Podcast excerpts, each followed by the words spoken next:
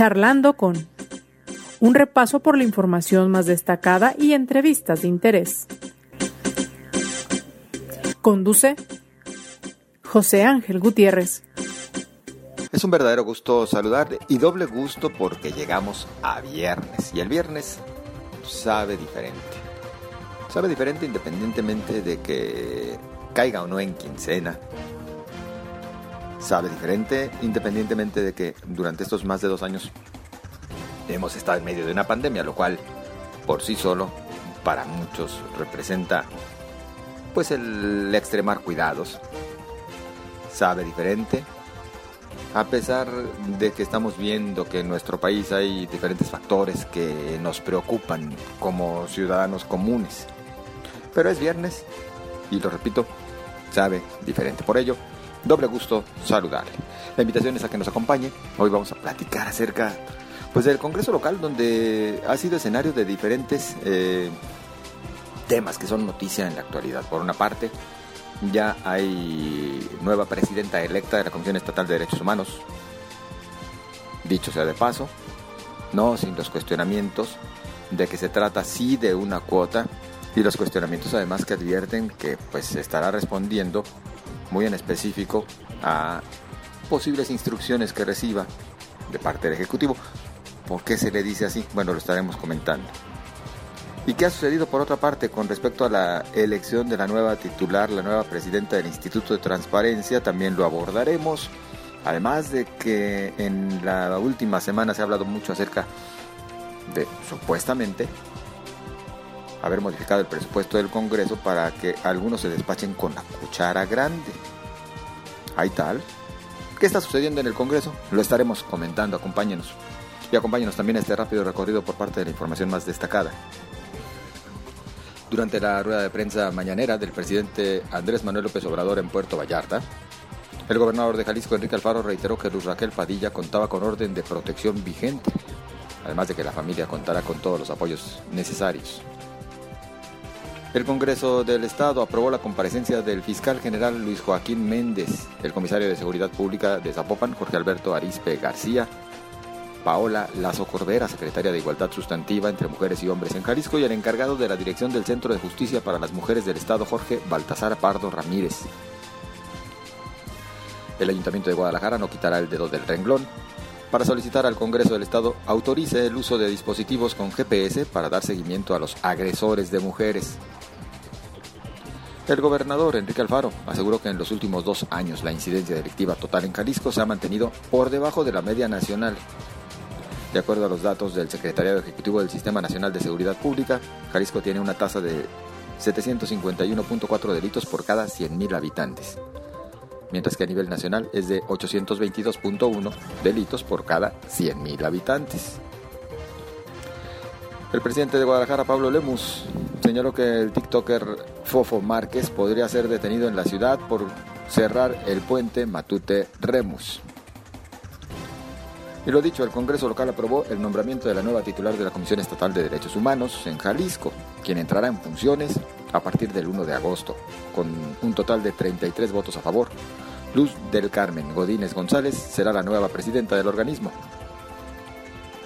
Empresarios y autoridades del Estado dieron a conocer que para Talentland 2023 darán la bienvenida a una nueva tierra denominada Foodland, que tendrá como objetivo guiar a las nuevas generaciones en la manera de alimentarse esto lo informó el presidente de la Cámara de la Industria Alimenticia de Jalisco, Antonio Lancaster. En la información nacional, por enésima ocasión, ahora desde Puerto Vallarta, el presidente Andrés Manuel López Obrador reiteró que no cambiará su estrategia de seguridad e insistió en que abrazos, no balazos, está dando resultados. Bueno, el presidente tiene sus datos. Espero tenga bien participar con nosotros con sus comentarios en Twitter, arroba José Ángel GTZ. Por lo pronto, acompáñenos a lo siguiente. En el Congreso de Jalisco muchas cosas están sucediendo.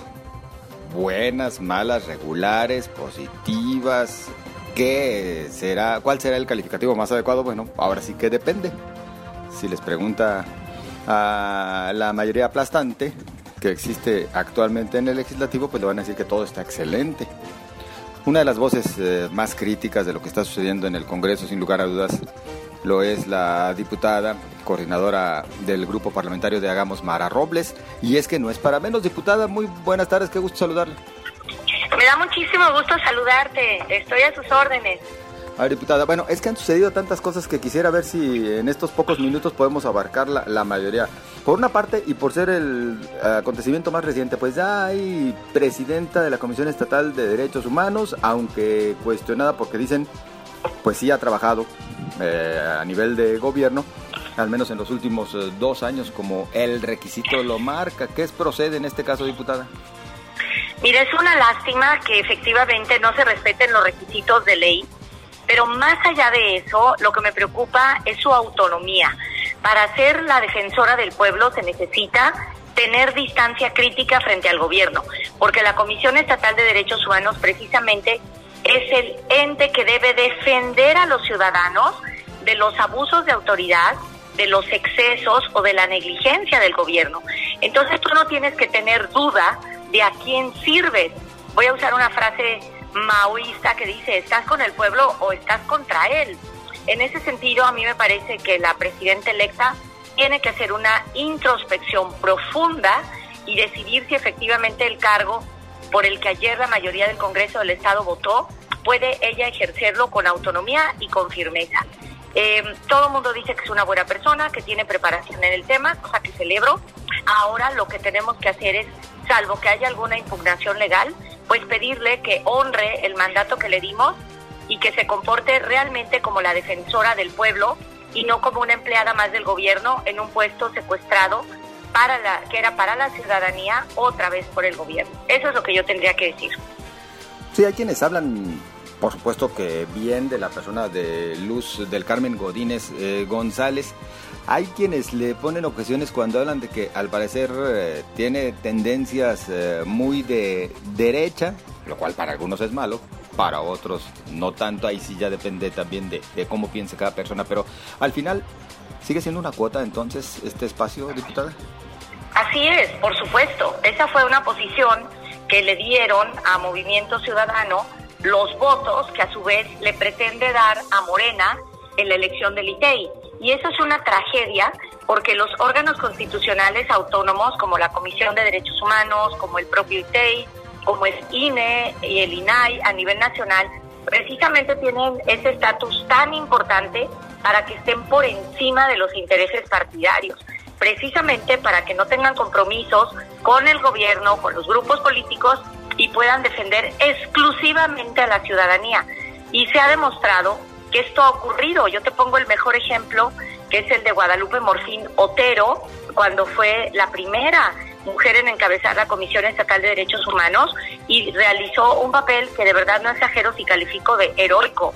Entonces, sí se puede que haya personas independientes al frente de las comisiones de derechos humanos, del INE, del ITEI, y nosotros lo que luchamos es porque esos espacios realmente estén al servicio de la ciudadanía. Date cuenta lo que pasó hace unos días. Prendieron fuego a una mujer. Evidentemente eso solo puede ocurrir cuando muchas autoridades fallan, muchísimas. ¿Y por qué fallan las instituciones? Pues porque no tienen contrapeso, porque no tienen quien las evalúe, no tienen quien les pida cuentas y toda estrategia que no rinde cuentas está condenada a fracasar. Y tú dirías, bueno, pero en cosas burocráticas no es tan importante, caray.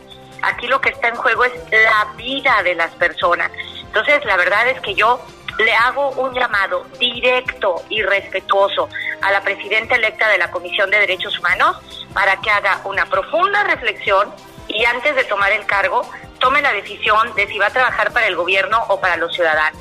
Cuando compareció, yo tuve la oportunidad de entrevistarla y justo le pregunté que cuáles eran los mecanismos con los que nos iba a garantizar su autonomía del gobierno, porque todos sabíamos ya desde el principio que era ella la elegida, que los acuerdos de los partidos decían que ella iba a ser la presidenta. Entonces, por eso fui a su comparecencia y por eso le pregunté. Y creo que todos los que eh, puedan deben ver la respuesta que me dio. Pero siempre hay oportunidad de cambiar y siempre hay oportunidad de reflexionar y de cumplir con un mandato que se le dio, que sin duda es uno de los más importantes del Estado. Si ella quisiera, podría ser efectivamente la gran aliada de la ciudadanía y para eso pues yo diría que tendría que empezar o reunirse de inmediato con todos los organismos de la sociedad civil que han cuestionado que el proceso no los tomó en cuenta, empezando por el Consejo Ciudadano de la Comisión Estatal de Derechos Humanos. De momento el balón está ya nada más en la cancha de Luz del Carmen eh, Godínez, es decir, no existe alguna otra medida o instancia para que aquellos que consideran puede llegar con eh, compromisos no asuma el cargo. No sé si en este momento hay amparos, no quisiera equivocarme. Ayer había mucho nerviosismo en el Pleno precisamente temiendo que llegara una suspensión y efectivamente se llevó a cabo el nombramiento sin una suspensión, pero si hay personas amparadas y todavía se demuestra que efectivamente ella incumple los requisitos, claro que pueden pasar cosas. Pero yo más que apostarle a la vía de que se caiga el nombramiento, lo que diría es, la persona que esté tiene que decidir personalmente si quiere ser empleada del gobierno o si quiere servir a la ciudadanía.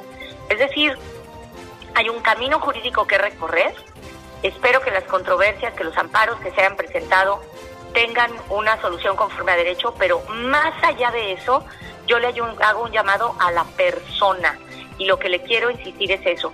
¿Va a servir a la gente o le va a servir al gobierno? Porque si efectivamente decide por el gobierno, pues el día de ayer habríamos adquirido una gran pérdida. Yo espero que no sea así. La gente tiene derecho a cambiar, ya tiene el puesto y se lo dije personalmente cuando la saludé después de que tomó protesta. Le dije, Ahora usted nos tiene que responder. Ahora usted tiene que ser independiente y tiene que tener fuerza. Y no solamente conmigo, sino con muchísima gente cuenta si efectivamente decide defender los derechos humanos de la ciudadanía. Diputada, bueno, eh, por una parte está lo de la comisión, por la otra, pues sigue este tortuoso proceso rumbo a la definición de quién será nueva titular del Instituto de Transparencia. Eh, ¿Está suspendido todo realmente o en el Congreso todavía no les ha llegado la notificación? Te voy a informar más tarde si ya llegó la notificación de la suspensión definitiva, pero es un hecho. Eso se publica en un sistema que es público, que todos podemos consultar, y efectivamente está suspendido ya el proceso como lo advertimos que iba a ocurrir. Esa convocatoria es absolutamente ilegal. En derecho público tú no puedes hacer nada más allá de lo que te permite la ley y la ley decía claramente que solamente se tenía que hacer un examen y que el Consejo Consultivo es el que tiene que invitar a los expertos para decidir cómo iba a ser ese procedimiento y calificarlo. Y aquí se violó la ley, se inventó todo un nuevo sistema para evaluar y claramente lo único que tenía era la intención de que todo el mundo pasara, como los maestros barcos, para poder decidir de manera discrecional algo que a todas luces es ilegal e ilegítimo. Entonces, por lo pronto, nada para nadie, diputada. Nada para nadie. Y yo el día de ayer hice em, en la en pleno una intervención precisamente pidiendo que se expida una tercera convocatoria que sea conforme a la ley. Porque lo único que vamos a lograr es destruir una institución tan importante como es el Instituto de Transparencia. Es decir, aquí lo que está en juego no es un reparto de puestos, de huesos, sino lo que está en juego es si tenemos realmente una institución garante de la transparencia. Es decir, que cuando tú, cuando yo, es decir, los ciudadanos, los periodistas, pidamos una información y el gobierno se niegue a dárnosla, haya una institución que nos defienda y que garantice nuestro derecho a la información. Es una cosa súper seria y eso es lo que mucha gente no alcanza a ponderar. Pero mira, se opusieron el Consejo Consultivo, las universidades públicas y privadas, las organizaciones de la sociedad civil, los organismos empresariales, las organizaciones de la sociedad civil más importantes del país. Y aún así, ayer, aquí de manera inédita y patética, se votó en contra de escuchar, te lo juro. O sea, ayer se votó en contra de recibir a la gente. ¿Cuándo se había visto? Bueno, pues entonces, eh, de momento, ahora sí que a la expectativa de que pueda suceder en torno a este tema del Instituto de Transparencia, un proceso que era tan aparentemente sencillo, se logró hacer pues lo que luego lamentablemente nos estamos acostumbrando, diputada, no sé si coincida conmigo, lo que se lo que sucede siempre en el legislativo, se logró complicar a partir de los intereses que siempre existen ahí por parte de las eh, facciones. Bueno, ahí quiero hacer un matiz. A veces pasan cosas que no están en el guion. Por ejemplo, el día de ayer, la mayoría de los partidos habían acordado que solamente vinieran a comparecer el fiscal y el comisario de Zapopan para darnos información y esclarecer el caso terrible del asesinato de Luz Raquel. Y lo que yo planteé es que era impensable que analizáramos este caso sin la participación de la secretaria de Igualdad Sustantiva y sin la persona que dirige el Centro de Justicia para las Mujeres. Si nosotros no nos hacemos cargo en serio de lo que está pasando, va a seguir ocurriendo feminicidios horribles como el que acabamos de atestiguar. Entonces hice un llamado desde el fondo de mi corazón a todas las diputadas a que realmente valgamos el puesto que tenemos. Es decir, las mujeres somos 24 en el Congreso del Estado. ¿De qué sirve que tengamos una mayoría de mujeres si no nos ponemos del lado de las mujeres? Nosotras estamos en este lugar gracias a la lucha de muchísimas mujeres que no tienen los privilegios que tenemos nosotras. Y si nosotras nos ponemos al servicio del patriarcado cuando estamos aquí, pues es una vergüenza y es una forma de traicionar la confianza que nos dio la gente al votar por nosotros.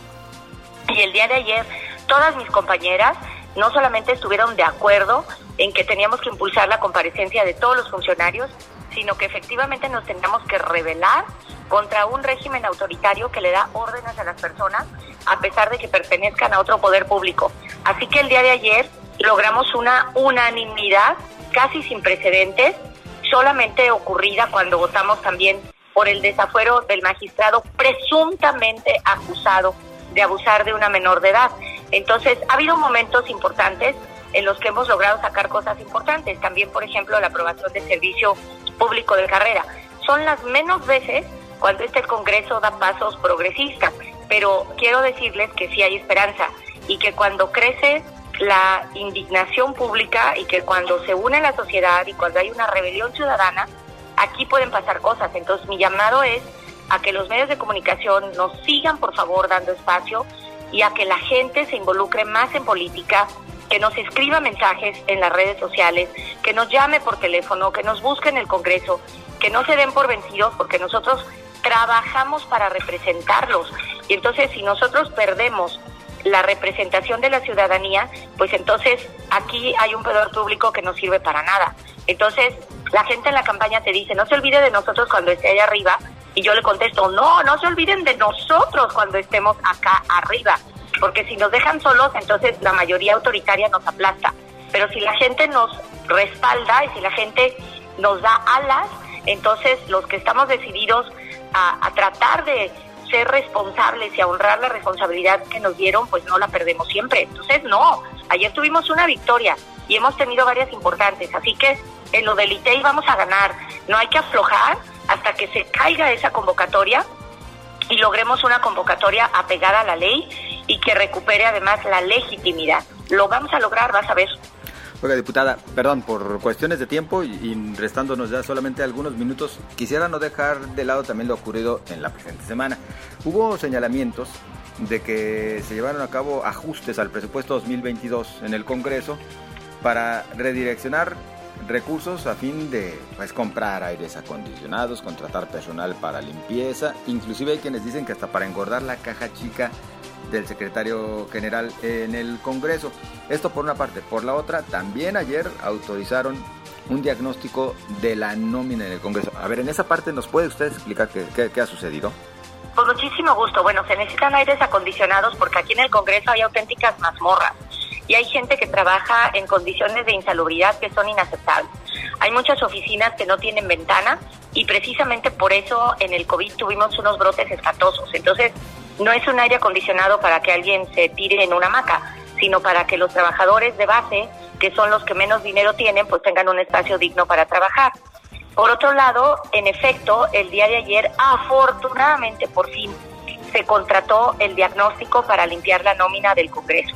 Esto es muy importante porque durante todos estos meses se habían venido resistiendo a que contratáramos a un organismo no gubernamental imparcial con prestigio nacional para que podamos tener un documento sin conflicto de interés. Es como si tú quieres hacer un estudio de quién está robando y pones a las personas que están acusadas del robo a determinar la investigación. Pues aquí evidentemente teníamos que contratar a alguien que no sea juez y parte, que no tenga fines de lucro y que incluso ni siquiera tenga su domicilio fiscal ni sus oficinas en Guadalajara. Entonces ayer dimos un paso muy importante. Es una parte verdaderamente poco significativa del presupuesto, no es ni siquiera el 1% del presupuesto, Nosotros tenemos un presupuesto de casi mil millones de pesos y en esto se va a invertir 900 mil pesos, así que no, el día de ayer nadie se sirvió con la cuchara grande, más bien se hicieron cosas que se tenían que hacer y que por resistencias políticas no se ha querido hacer. Y nosotros vamos a seguir trabajando porque el Congreso sea seguro, sea salubre, sea eficiente y sea digno. Entonces, bueno, yo por eso salgo a dar la cara porque